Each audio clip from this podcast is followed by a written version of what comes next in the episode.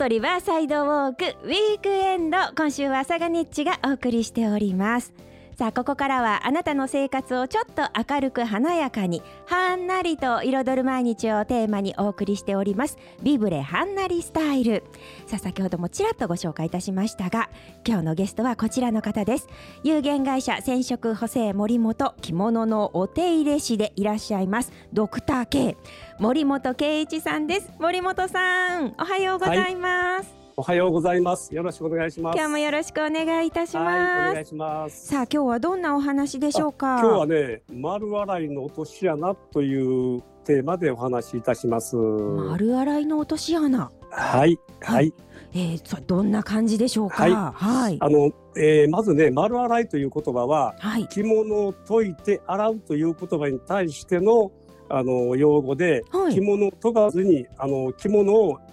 丸のまま洗うということなんですよ。なので今は、はい、あのドライクリーニングが一般的になっております。で着物が日常着時代の時は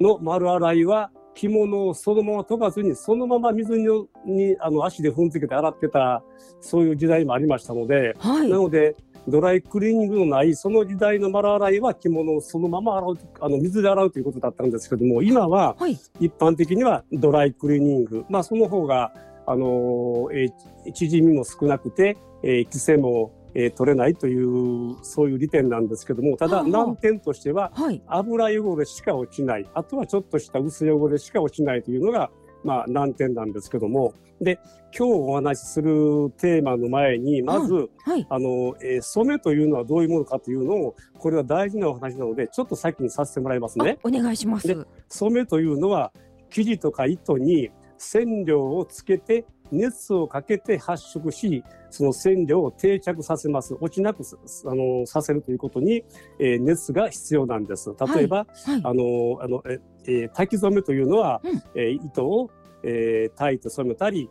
あの、えー、反物を炊いて染める場合と、うんはい、それと引き染めの場合は染料にあの生地に反物の生地に染料をずっと引きまして、はい、それで熱をかけます、えー、100度ぐらいの熱で20分から濃い色だったら、えー、50分ぐらいまで熱をかけます。それで色が発色し定着し、はい、色が落ちなくなります、はい、でそれとあの有存染めの場合ね、模様の中に色をつける場合は、うん、染料とかあの白い絵の具つまりあのえ5分って言うんですけども、そこにカゼインを入れて熱をかけます。カゼインというのは、はい、牛の油から取る動物性タンパクでこれは熱を入れると固まって落ちなくなるんです。それを利用して友禅染めとかは色を定着させるんですけども、はい、ここで私申し上げたかったのは、えー、動物性タンパクを熱をかけると落ちなくなるということが今回の、あのー、お話の一番の要点なんですよ。はあで、えー、丸洗いこれから本題の話をいたします。お願いします。はい、えー、先ほども申しましたように、うん、丸洗いというのはドライクリーニングのみのことなんですよね。はい、で、えー、溶剤で洗いますから、うん、水性のシミは落ちないです。あの汗とか、えー、食べ物のシミは落ちません。はい、で、その丸洗いと、うん、えー、プレスがセットになっているというのが今回テーマで申し上げる一番、えー、危険なことなんです。つまり、はい、あの大きなクリニック業者の料金表を見てますと、ええ、丸洗いとプレスがセットになってます。はい、丸洗いというと、えプレスがついてます。うん、それとあと汗抜きとか染み抜きが別途料金のとこ、はい、これがほとんど多いんですよ。え、でこれはあのお客様に丸洗いしますか？汗抜きも染み抜きもしますか、ということを選ばせてるということね、えこの選ばせてるということが、はい。えー、あの非常に危険なことなんですよ。例えば、はい、丸洗いで、はい。えー、その水性の汚れ汗とか、うん、えー、食べ汚しなんかも落ちると思って丸洗いに出されると、はい。えー、落ちないまま熱がかかって落ちなくなって戻ってくるというのがあの現状なんですよ。なのでうちに持ち込まれるのがこれが多くて、えー、あのよそで丸洗いして落ちなくなったものをうちにどんどん持ち込まれる、はい、えー、どういうことかと調べますと、ええ、丸洗いはよそは安い。うんでそこは染み抜きが高い、うん。でうちは丸洗いが高くて染み抜きが安いから当然安いところで丸洗いしてあー。森本さん安いところで染み抜きをするということで、はいはい。ええあの落ちなくなってから持ち込まれます。はあ。でうちの丸洗いは汗抜き、うん、えー、染み抜きが全部含まれてますからよそよりも丸洗いは高くなってるということで結果的には、はい、あのー、えー、他店の丸洗いと汗抜きと染み抜きと合計するとうちのがはるかに安いということなんですよ。うんうん、それはわからないんですよね。そうですね。であのーこれね非常にものすごいこの多いこの現状がね多くてうちももう困ってねお客様にこの説明をいちいちしてるんですけども、はい、なので丸洗いとプレスだけを選ばせるというそういうシステムが、うん、あの問題になってるんであってでそれとあの大きなところというのは大概分業なんですよ。なので洗いの係、汗抜きの係、染み抜きの係、プレスの係というふうに全部分業なので、はい、一人の人間が一貫してこう見るということはまずほとんどなされてなくて、あの各職人たちはあの指示書だけでねあの自分の工程をまとなすということで、だから全部の着物のことを見て、はい、それとお客様の顔を思い浮かべながらやるということがあまりなされてないというのがこういうことが、まあ、あの業界のこの盲点になってるわけでなんですよね。なので依頼される時は、必ず丸洗いとともに、汗抜きとかシミもお願いしますということで依頼しないと、うんうん、であの他店のシミ抜きが高いというのはまず丸洗いだけをしてあとは追加料金でどうされますかというパターンがまあ多いわけであってそうなってくると、はい、もう丸洗いの後すでに動物性タンパクの血液なんかのシミなんかが熱がかかって落ちなくなってるわけなんですよね。うん、それで追加料金やるから結構高くなるというのがまあこの、えー、現状で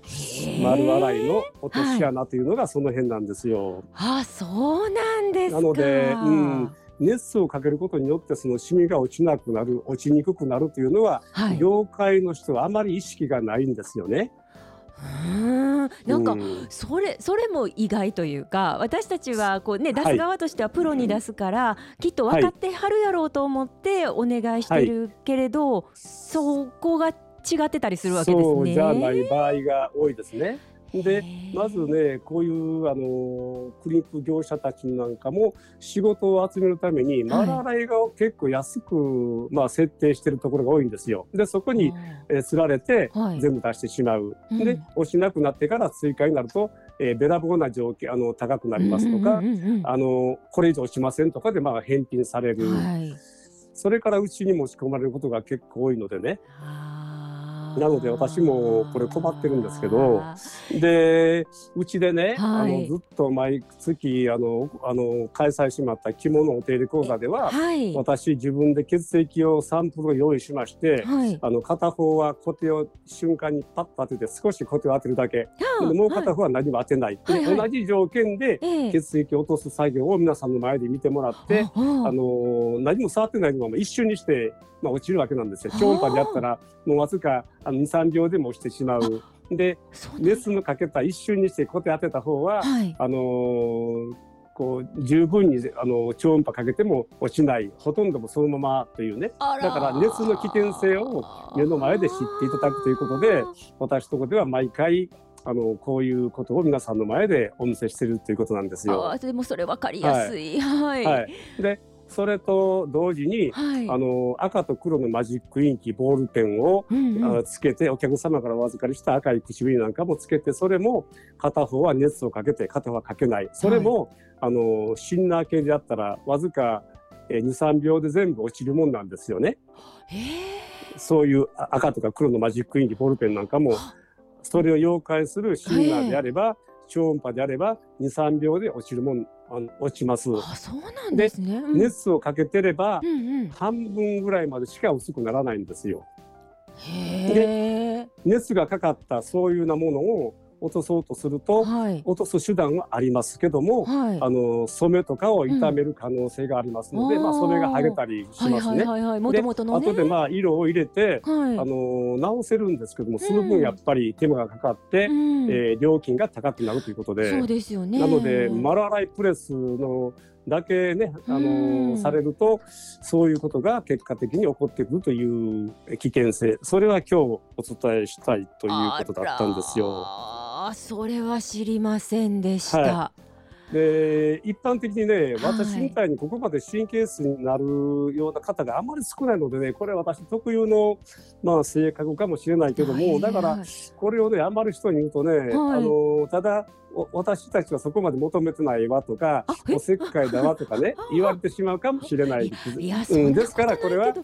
あのえドクター渓流あくまでもあの森本流のお手入れ方法ですよということでね、はい、お話しさせてもらってますので。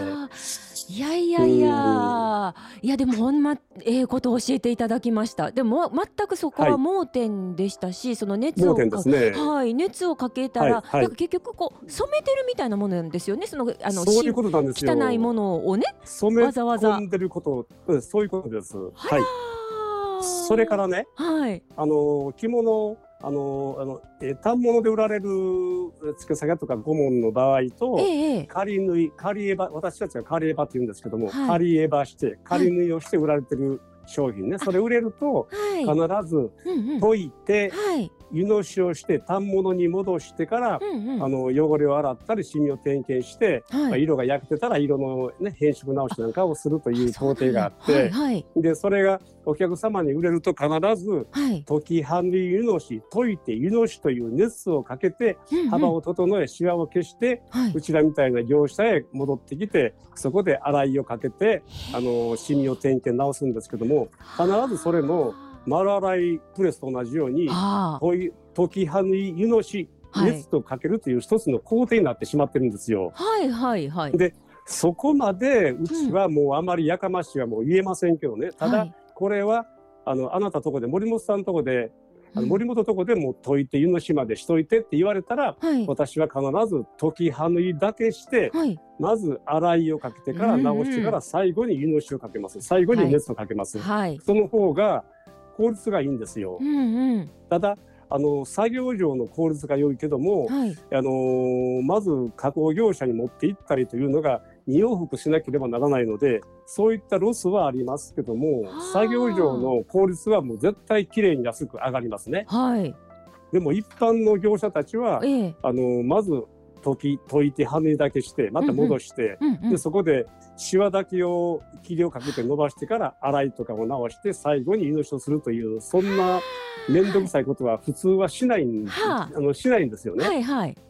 うん、これはもうねここはねあまり僕ねこうこういう公共の場で言うのは全くこれ初めてなんですけどね。すいません。ここまで森本神経質になんでもいいやないかってなんかそういうようなことを思われる方の多いのでね。いやいやいやいや、はい、もうそれはやっぱりプロならではのねご意見だしそうです、ね、この方がいいのにって思っていらっしゃることですもんね。